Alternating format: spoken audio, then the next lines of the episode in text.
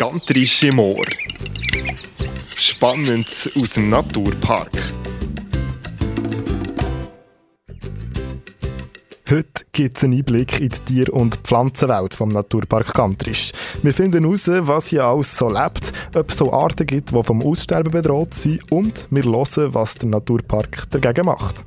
Wir haben eine Population von Kreuzkrott, das ist ein kleiner Frosch, der in Rickisberg noch vorkommt. Und dem hat man jetzt wie ein weiteres Gewässer zur Verfügung können stellen dass sich der, wie wenn das eine Gewässer mal verschwinden dass er noch eine Ausweichstelle hat, eigentlich sozusagen so die Population stärkt. Das ist jetzt ein Beispiel. Wir tauchen ein in die Tier- und Pflanzenwelt vom Naturpark Gantrisch. Und zwar genau jetzt.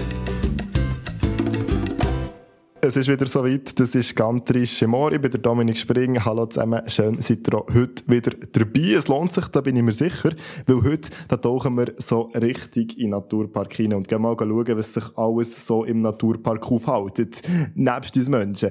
Wir bekommen einen Einblick in die Tier- und Pflanzenwelt vom Naturpark Gantrisch. Von einem Menschen natürlich, der sich auch im Naturpark aufhält und den wir schon kennen aus einer Podcast-Folge, der Fabian Reichenbach, Bereichsleiter Natur und Landschaft. Hallo Dominik. Es ist ja gar nicht so lange her, da haben wir über die Job geredet, die Landschaftspflege-Einsätze, was du dort alles so erlebst. Äh, das ist im Mai, jetzt haben wir September. Fabian, wie war dein Sommer? Äh, gut, heiß, wie bei den meisten. Sehr heiß. Ich war sehr viel im Büro jetzt diesen Sommer und äh, darum im kühlen Schloss Schwarzenburg haben wir jetzt nicht so gespürt, aber ja, wie bei den meisten eben sonst. Darum umso besser, dass wir jetzt nicht über das Büro reden, sondern eben über Tier- und Pflanzenwelt. Wunderbar. Ich würde sagen, äh, dann fangen wir doch gerade an. Zuerst aber noch schnell kurze Erinnerung. Bleibt unbedingt bis zum Schluss dran, weil es gibt ja dann immer gegen Schluss vom Podcast noch etwas zu gewinnen. Wahrscheinlich kein Tier und auch keine Pflanze, aber irgendetwas aus dem Naturpark. Also, dranbleiben. Jetzt geht's um Tier und Pflanzen. Äh, die erste Frage, die mir so in den Sinn kommt, ja, also, was lebt überhaupt alles da so im Naturpark? Ja, ja, das ist eine schwierige Frage, so schnell zu beantworten. Sehr, sehr viel.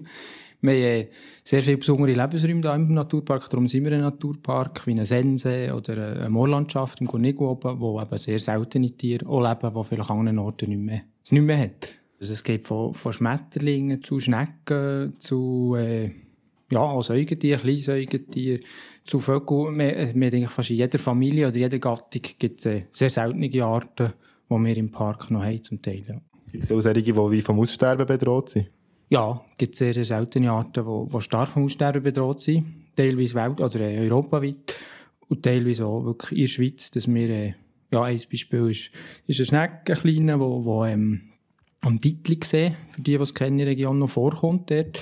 Und dann kommt sonst nur noch zwei in der Schweiz vor. Und im Nord ist man sich nicht mal sicher. Also das heisst, wir haben noch einen, wenn nicht der letzte Standort von dieser Schneckenart hier im Park. Und kann man jetzt die seltenen Tiere, können wir die als Menschen auch beobachten oder sollte man die eben in Ruhe lassen? Oder wie ist das? Äh, es kommt ein bisschen auf das Tier drauf ab. Es gibt störungsanfälligere Tiere, die man ja im Gornigo hat, zum Beispiel das Birkhuhn. Und äh, dann gibt es Tiere, die man einfach nicht findet, wenn man nicht extra danach geht suchen, eben wie die, die Schneckart, die ich vorher erklärt habe. Das ist übrigens die glänzende Glattschnecke, heisst die. Und die ist etwa, es ist nicht mal ein Zentimeter gross, das Häuschen von dieser Schnecke, und die findet man eigentlich nicht einfach so drauf los. Wenn man einfach so, ja, drauf los spaziert. Aber es gibt natürlich auch Arten, wo man, wenn man Glück hat und am richtigen Ort, im richtigen Moment ist, man die sehr gut kann, kann beobachten. Manchmal sie ihm vielleicht sogar nicht mal merken. Wie viele von diesen Schnecken hat es jetzt noch hier im Naturpark? Von der Schneckenart ist einfach, es hat noch eine Population und das geht mir, glaube ich, von ein paar, ja, zwischen 100, um die 100 wahrscheinlich Schneckchen. Also es ist eine kleine Population und ja, wenn die irgendwie verdrängt wird oder die verschwindet, dann ist sie ganz fort. Und, äh, ja, die paar 100 Schneckchen ist sehr stabil. Man macht immer wieder Monitoring alle Jahr oder alle drei, vier Jahre. Schaut, wie es der geht und die ja, haltet sich sehr gut, denke ich, dort. Also die Population wird nicht kleiner. Und darum ja, kann man sagen, eigentlich bei uns ist sie stabil, aber eben, es sind nicht wahnsinnig viel. Kannst du noch schnell erklären, für die, die das erste Mal den Podcast eingeschaltet haben, was ist Monitoring? Genau, das Monitoring ist, äh, dass man schaut, wie es eigentlich Pflanzen oder Tiere geht. Und da kann man nicht, bei dieser Schneckgarten, ist, es so, dass man die wirklich einem Ort hat und der kann schauen, aber vielmals ist das Monitoring einfach eine Bestandesaufnahme, sagt man dem auch, wo man nicht weiss, wie viele Tiere es wirklich hat, aber man kann anhand von, von diesen Zahlen, man geht alle Jahre am gleichen Ort zum Beispiel gehen. Da gibt es Rehzellen, am Waldrand wartet man Und dann kommen dort ein paar Rehe raus. Und wenn man das alle Jahre macht mit den gleichen Bedingungen, sieht man dann, wenn man zehn Jahre lang fünf Rehe sieht und dann plötzlich nur noch eins, das ist jetzt sehr vereinfacht beschrieben, weiss man, dieser Population geht es vielleicht schlecht. Also es sind dann die Monitorings meistens an verschiedenen Standorten und ein bisschen mehr Tiere. Aber so kann man eigentlich schauen, wie sich die Population entwickelt, ohne dass man muss alle Tiere zählen muss, sondern einfach anhand von ein paar Beispielorten sieht man dann, ob es zu oder abnimmt oder ob es stabil bleibt. Also wenn man jetzt das Monitoring macht und er sieht, dass es irgendeiner Population nicht gut geht, was macht er dann? Also man macht im Monitoring meistens eben aus einem Grund, dass man dann reagieren darauf. Das sind unterschiedliche Massnahmen. Übrigens das Beispiel vom Birkhuhn im Gurnig oben, man seit äh, zehn Jahren beobachtet. Und dort wäre jetzt Massnahmen, dass man zum Beispiel in diesem Gebiet Besucher, die kommen, besser lenkt noch oder sie sensibilisiert, dass sie eben in die Räume nicht dort reingehen, wenn, wenn zum Beispiel Bauzeit ist, wo sie besonders empfindlich sind. Also es sind auch je nach Tierart verschiedene Massnahmen. Entweder eben Sensibilisierung, Besucherlenkung, wenn man merkt, uh, es geht wirklich bergab mit der Population.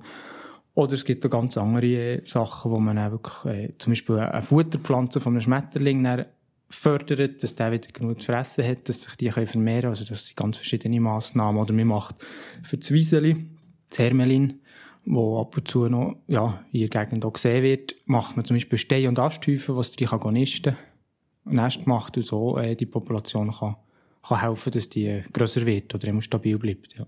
Gibt es jetzt auch noch andere Beispiele von Pflanzen oder Tieren, die ihr jetzt bewusst fördert? Da gibt es eigentlich, denke was machen wir, etwa drei, vier pro Jahr, etwa drei, vier verschiedene Arten, wo wir Förderprojekte machen. Also die laufen eben über zehn Jahre, wie das vom, für das Wieseli, wo wir wirklich jedes Jahr mit den Landwirten, mit Privatbesitzern Stein- und Asthäufen bauen für, für die Wieseli. Äh, es gibt aber auch Arten, wo, wo man zum Beispiel einen Tümpel baut. Es gibt mehr eine Population von Kreuzkrott, das ist ein kleiner Frosch, der in Rickisberg noch vorkommt. Und dem hat man jetzt wie ein weiteres Gewässer zur Verfügung können stellen, dass sich der wie, wenn das eine Gewässer mal verschwinden würde, dass er noch Ausweichstelle hat, eigentlich sozusagen so die Population stärkt. Das ist jetzt ein Beispiel. Ja, gibt noch ganz, ganz viel, was ich da beschreiben könnte. Wir haben das Monitoring, wo ihr seht, wie es diesen Populationen geht, gleich. Wie entscheidet ihr nachher jetzt wirklich, welche das jetzt gefördert werden, welche Tiere oder welche Pflanzen? Das ist äh, ja, nicht ganz einfach, das ist eine gute Frage. Es ist so, dass es eigentlich ein Mix ist zwischen eben sehr gefährdeten Arten, wo man teilweise aber auch als Naturpark nicht, nicht viel machen kann. Da muss man auch mit dem Naturschutz oder mit dem, mit dem Amt für Naturförderung und so vom Kanton schauen. Und äh, es ist so ein bisschen ein Mix, eben, es soll auch Sensibilisierung sein für die Leute hier im Park und Besucher. Und darum macht man eigentlich eine Auswahl von eben Arten, die gefährdet sind, wegen dem. Aber auch Arten, die man zum Beispiel gut kann zeigen kann. Wie der WWF als Beispiel, der der Panda-Bär hat, haben wir eben zum Beispiel das Hermelin ausgewählt. Das Hermelin ist nicht enorm stark gefährdet im Naturpark. Aber es ist herzig, es frisst Mäuse. Das ist auch bei den Landwirten sehr beliebt, es frisst Feldmäuse. Und darum kann man bei dieser Art sehr einfach zeigen, wie man die fördern kann. Und es hat eigentlich niemand etwas dagegen, wenn man die Art fördert. Und wenn man die fördert, fördert man dann damit, mit diesen Steinhäufen, Fasthäufen, ganz, ganz viele andere Tiere. Dem sind wir Schirmart. Und das ist jetzt etwas, eben, wo man auswählt, das Hermelin, was einfach einfach geht. Und dann gibt es eben die seltenen Arten, wie die glänzenden Glattschnecken, die ich vorher schon erwähnt habe, wo es sehr schwierig ist, den Leuten zu erklären, warum man jetzt da etwas machen dafür, weil die stehen, wenn die verschwinden, ist ja vielleicht auch nicht das Problem. Also, die, also ja, warum sollte man etwas machen? ja, einfach weil da kann man dann äh, das ist ein Thema, das man jetzt anreißt, das sehr breit ist, aber einfach, man kann vielleicht zusammengefasst sagen, je grösser die Artenvielfalt ist, nicht nur im Naturpark allgemein, umso stabiler ist das ganze System in der Natur. Also das hängt alles ein zusammen. Und jede Art, die eigentlich verloren geht, umso ja, wackeliger wird der Turm, das Konstrukt in der Natur. Und wenn da mehrere Arten verschwinden, dann wird es irgendwann unstabil. Wenn dann irgendeine Katastrophe kommt, eben wie eine Dürre oder jetzt wie durch einen Klimawandel, immer in Extremsituationen, äh, kann es sein, dass es dann einfach ja, wirklich einen viel größeren Effekt hat, als wenn das ganze System aus ganz vielen verschiedenen Arten besteht, wo eben können verschieden reagieren auf die Wechsel oder auf die, die Änderungen. Und darum ist eigentlich jede Art, die ausstirbt, ist, ist für das ganze System wie ein Teil, das näher fehlt. Und wenn man jetzt die, eben die Hermelin nicht fördern würde, dann wären die auch vom Aussterben bedroht? Ja, beim Hermelin ist es eben so, in unserer Gegend hat es noch relativ viele Hecken. Und es hat auch noch so ein bisschen viele Kleinstrukturen. Also dort, eben, die ist jetzt nicht explizit stark gefährdet. Aber man muss schauen, dass es so bleibt, wie es jetzt ist. Und mit jedem Asthaufen still vom macht, kann man die noch ein bisschen fördern. Und eben, vor allem das Ziel dort dahinter ist, dass man ganz viele Arten auch noch damit fördern kann. Ja, dort ist der Hauptfokus eigentlich auf andere Arten auch noch. Wenn wir jetzt noch ganz konkret schauen, was hat jetzt die Bevölkerung im Park davon, äh, wenn es den Tieren und Pflanzen gut geht? Es gibt ganz viele verschiedene Vorteile oder wichtige Dinge, die die Natur eben macht für, für einen Menschen. Bestäuber ist ein Beispiel. Wenn es keine Bienen mehr hat, ja, haben wir keine Früchte und kein Gemüse mehr, schlussendlich kein zu essen. Es gibt aber auch äh, ja, verschiedene Lebensräume, die wir erhalten müssen, wie, wie ein Moor oben im Gurnico, wo, wo Wasser bei starken Gewitter und so Wasser sammelt und dort CO2 speichert. Und das wird dann wie ein Schwamm, das Wasser, eigentlich nach und nach abgelassen. Das heisst, solange man intakte Lebensräume oben im Gornigo hat, im Gornigo-Gebiet, hat dort das Gürbental, das unten dran ist, weniger Probleme mit Hochwasser, was sehr aktuell ist. Und äh, ja, das kann man so weiterziehen. Also es hängt alles ein bisschen zusammen. Und wenn es nicht funktioniert, das System, dann merken wir das als Mensch sehr stark plötzlich. Jetzt haben wir ja eben auf der einen Seite die, die man fördern sollte. In der letzten Folge, die wir zusammen gemacht haben, haben wir zum Beispiel die Neophyten besprochen, die, die eigentlich das ganze System mehr stören und die man sollte irgendwie wegbringen Gibt es auch Tierarten, die eher schädlich sind für das ganze System da im Naturpark? Eigentlich alle einheimischen Arten haben eine Funktion hier im System und sind eigentlich nicht schädlich. Es gibt natürlich, wie bei den Pflanzen, gibt es auch bei den Tieren invasive Arten, die nicht hierher gehören oder die nicht von hierher kommen. Ja. Und, äh, die können natürlich sehr negativen Einfluss haben. Es gibt verschiedene Beispiele, wie äh, es gibt Krebsarten. Wir haben in der Schweiz eigentlich noch drei Krebsarten in unseren Flüssen und die sind eigentlich fast komplett verschwunden, weil äh, es drei, vier Krebsarten gibt von anderen Orten, von anderen Kontinenten, die einfach die verdrängen, weil sie mehr nicht das Zeug wegfressen, weil sie Krankheiten übertragen. Und das hat man eigentlich in sehr vielen Sachen. Also Frösche sind gefährdet durch Krankheiten, weil, weil man Amphibien von einem Gebiet eingeschleppt hat und so, wo dann äh, wirklich können, Arten und Populationen auslöschen. Was könnt ihr da dagegen machen? Da kann man auch einfach, einfach mal die Leute sensibilisieren in gewissen Sachen, aber schon bei den Tieren ein bisschen weniger durch einen Mensch bewusst verursacht ist worden. Das ist häufig wirklich einfach, weil man es in der Vergangenheit irgendwie nicht gewusst hat oder sich die selber haben ausbreitet durch irgendwie ein Schiff im, im Wassertank von der Schiff oder so, die, die, die daher kommen. Dort ist vor allem einfach äh, die Fachstellen dran, zu schauen, dass sich die nicht zu stark ausbreiten. Ja.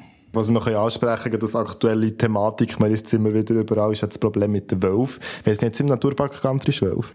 Es hat hier und da einen Wolf, der, der durchzieht, den man beobachtet, wo Rissen gemeldet werden.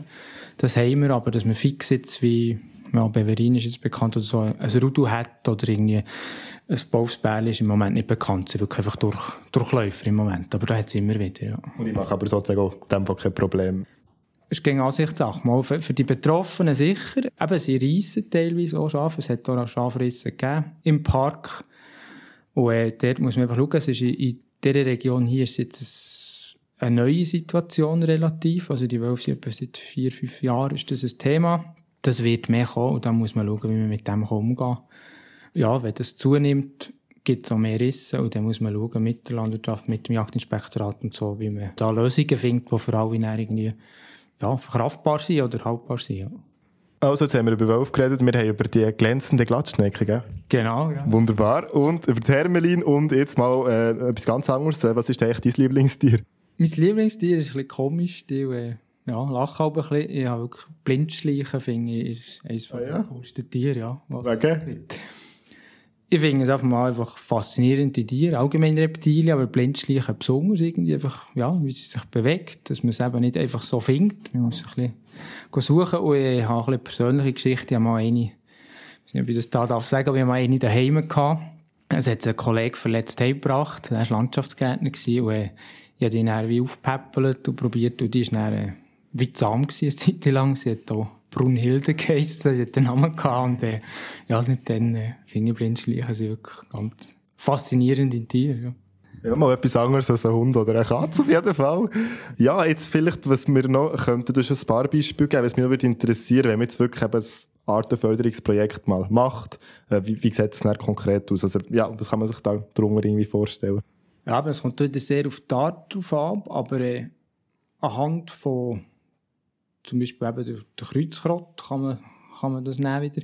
Dort weiss man, wenn jetzt die Population von dieser Art irgendwie gefährdet ist oder es könnte potenziell ein Problem bestehen, dass, dass denen schlechter geht, dann schaut man irgendwie Der erste Schritt ist, mit ringsherum zu schauen. Meistens, der Naturpark hat selber ja kein, kein Land oder kein Wald oder so. Darum muss man immer schauen, wer ist Besitzer ringsherum von diesem Wald oder von diesem Landstück. Häufig sind es eben Landwirte wo man schaut, bekommt man Fläche zur Verfügung, für dass man dort etwas für die Art kann umsetzen kann. Und dann schaut man das zusammen mit, mit den Landbesitzern an, auch mit dem Kanton, mit der Fachstelle für Naturförderung, wo wir so Artenförderungsprojekte eigentlich äh, immer umsetzen.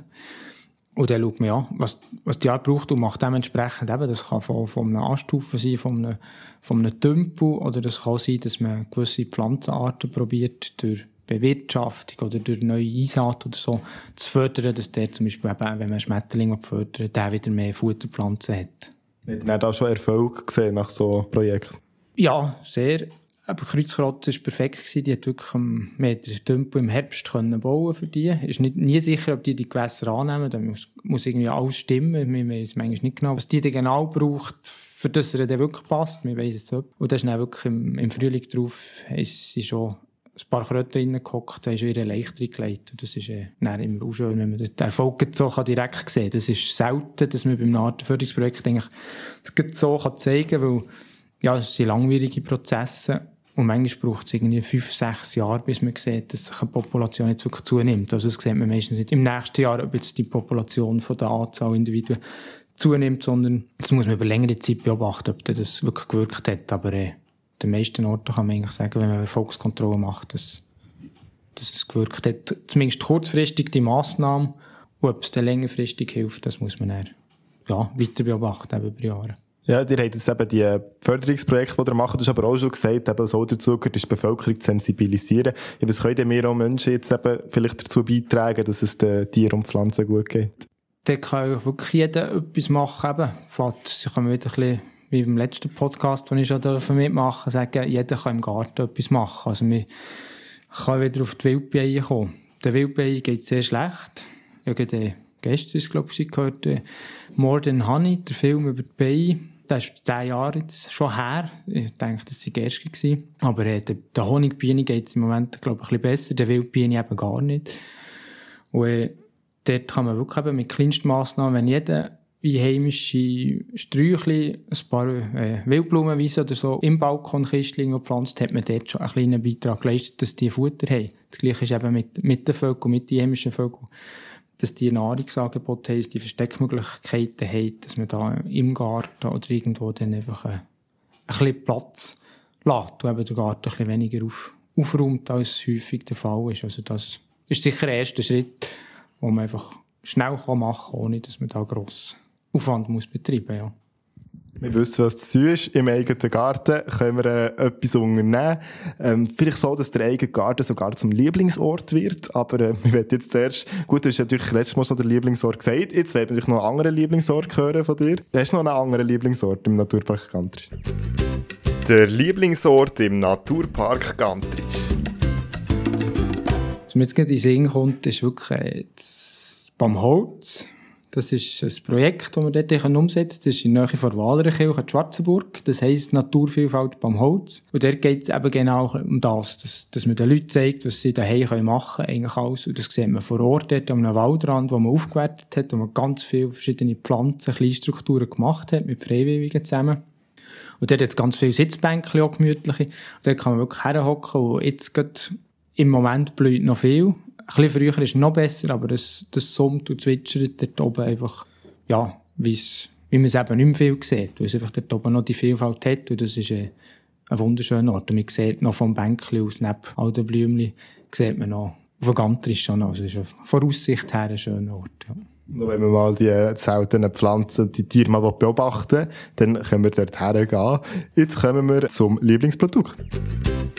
Das Lieblingsprodukt aus dem Naturpark Gantrisch dort bleibe ich auch im Thema drin. Wir dürfen mit der Bäckerei Ernst. Haben wir dürfen, äh, Praline gestalten. Sie haben die Praline im Angebot. Und dort haben wir dürfen Zielarten vom Park, oder? Das eben die Tierarten, die wir explizit fördern oder die Leute sensibilisieren, haben wir dürfen gestalten mit denen. Und dort kann man so ein Druckchen kaufen von neun oder sechs Pralinen, wo dann unsere Zielarten drauf abgedruckt sind und noch beschreiben, ja, was es ist drauf, genau. Ja. Weil das Pralines sterben sie ja nicht aus, wenn man es isst. Genau, und sie sind auch sehr fein.